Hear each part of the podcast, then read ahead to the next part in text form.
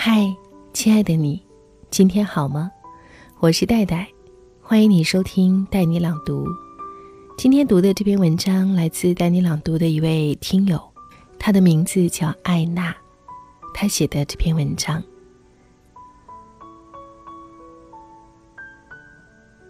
听母亲说，我刚出生没多久，外婆就托算命先生给我算了一卦，得出的结论是这孩子五行缺水。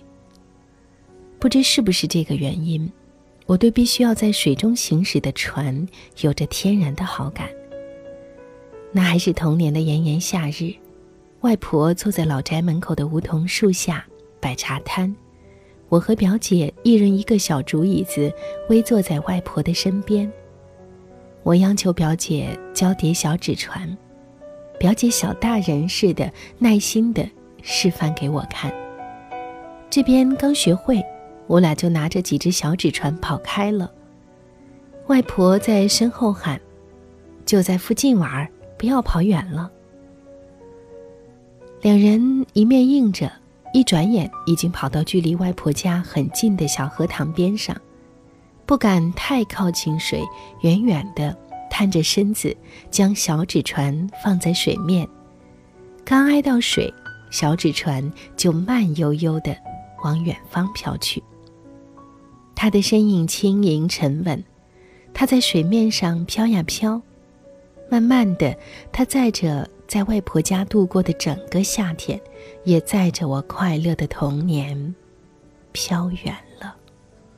大一些，上学了，每逢节假日，父母喜欢带我去公园的小湖里划船。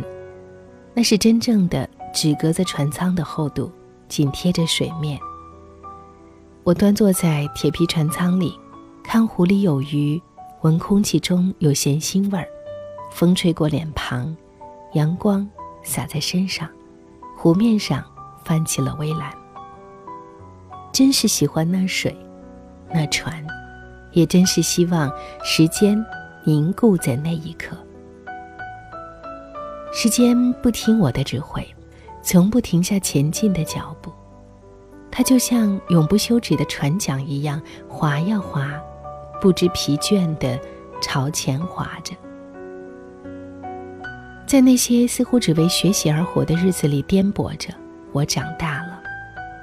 和所有分开两地的恋人别无二致。曾经一度，我也被异地困扰着。一方面，我不想舍弃北京，漂泊着，寻找渺茫的人生价值；一方面又想抓住人在武汉的恋人不放手。即使我知道，苦撑，已经弥补不了渐行渐远的裂痕。那时之所以从灵魂深处不舍一段情缘，不为别的，只因他的工作单位属于海事部门，他一直在和船打交道。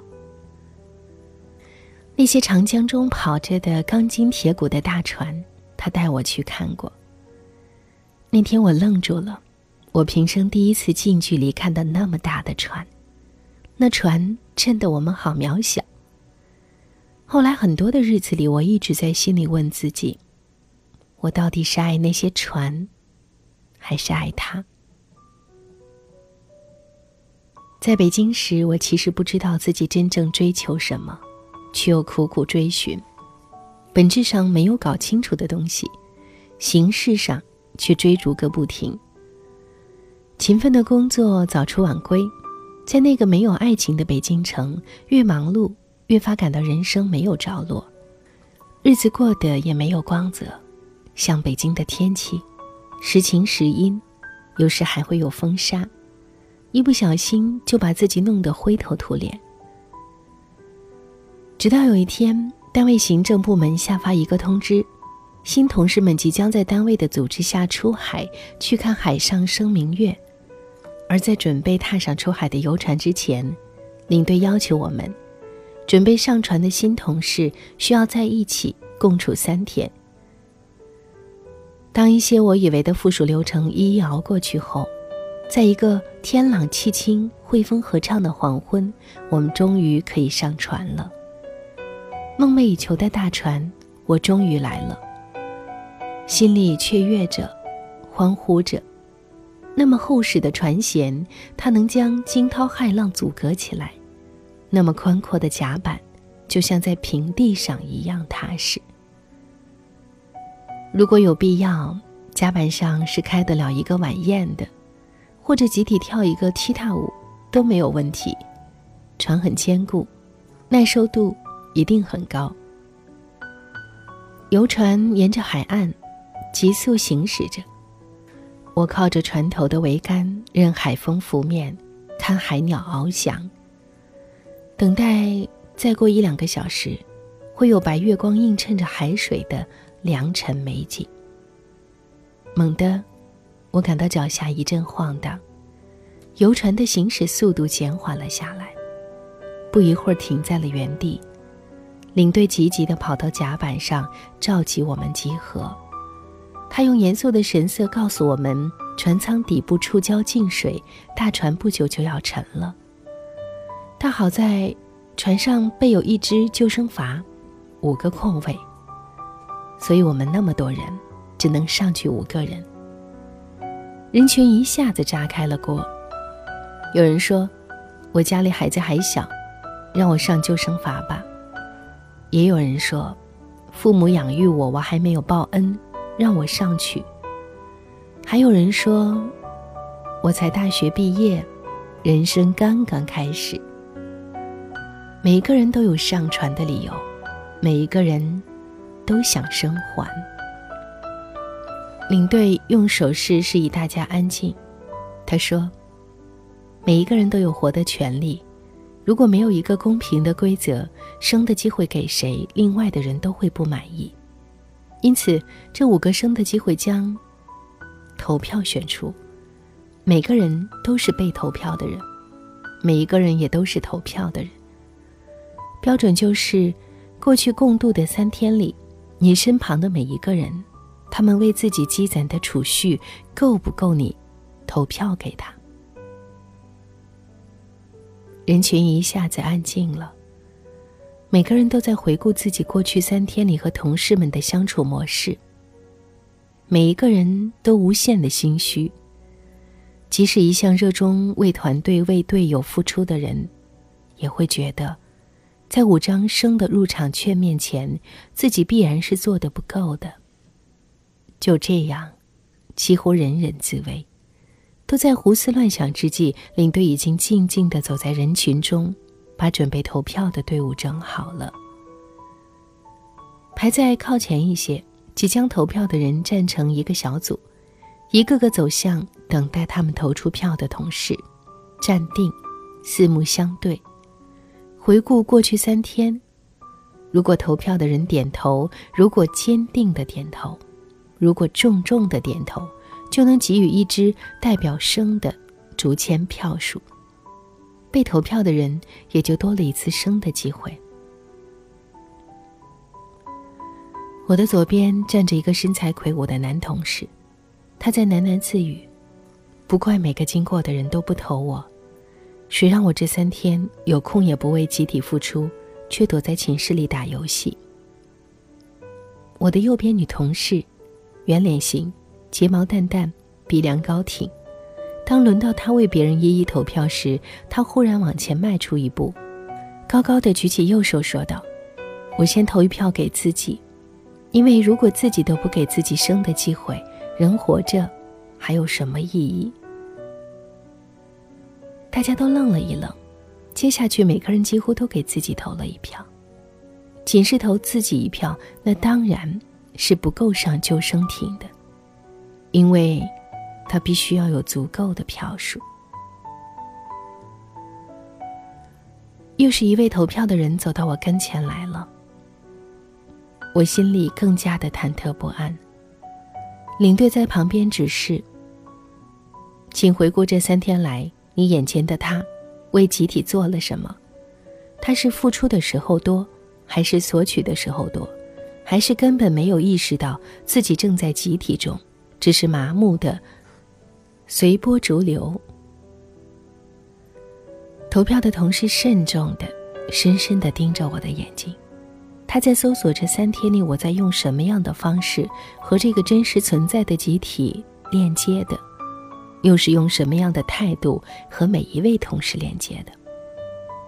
我死死的盯着他的眼睛，似乎想搞清楚他的想法，然后用祈求的眼神告诉他：“给我一票生的机会吧。”然而最后，他摇了摇头，轻声地说：“对不起，这一票我选择不投你，因为你没有什么付出。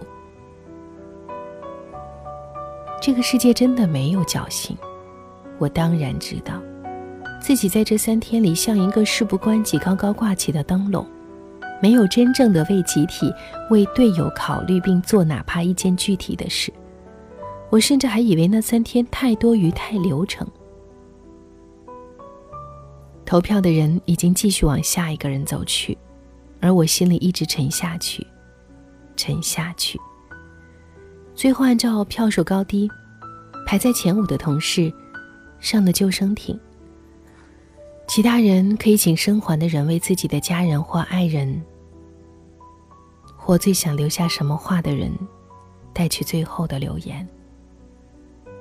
一时间，那些平时来不及说的爱的许愿、爱的表白、爱的宣言，响彻甲板上空。空中那几只海鸟，仿佛也受到了感染似的，半空中拍着翅膀，打着圈。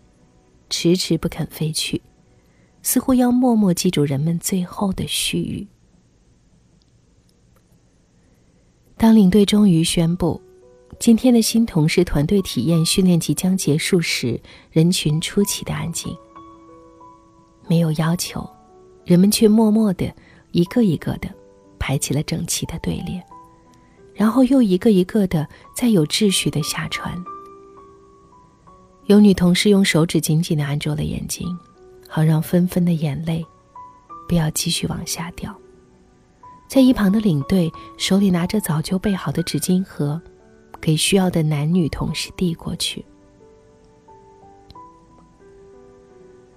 后来的日子，总之很神奇。凡是参加过此次海上体验培训的人，都发生了不同的转变，像是一夜之间。醒悟过来什么似的。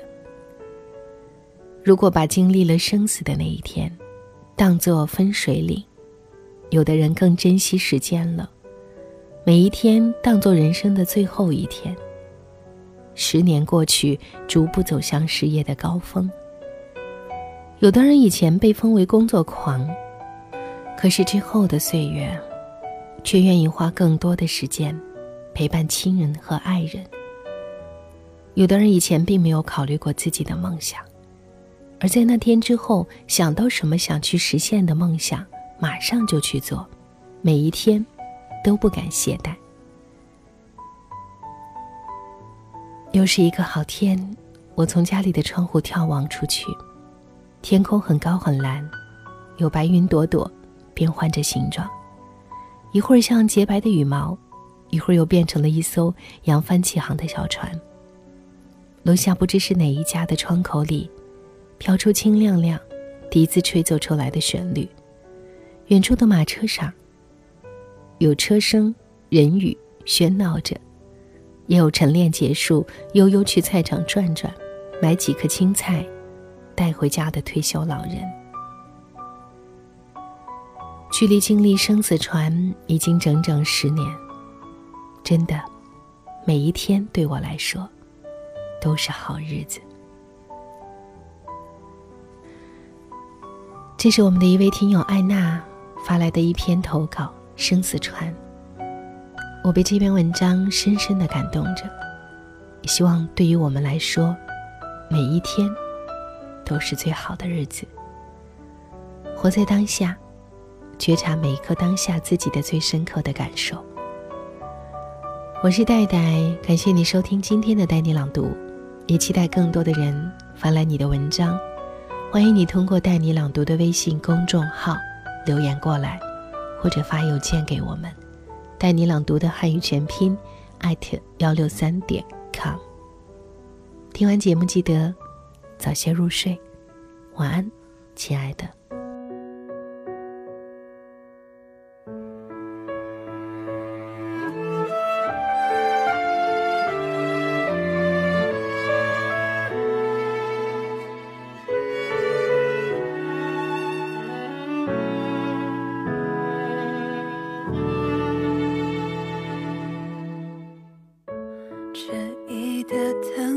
我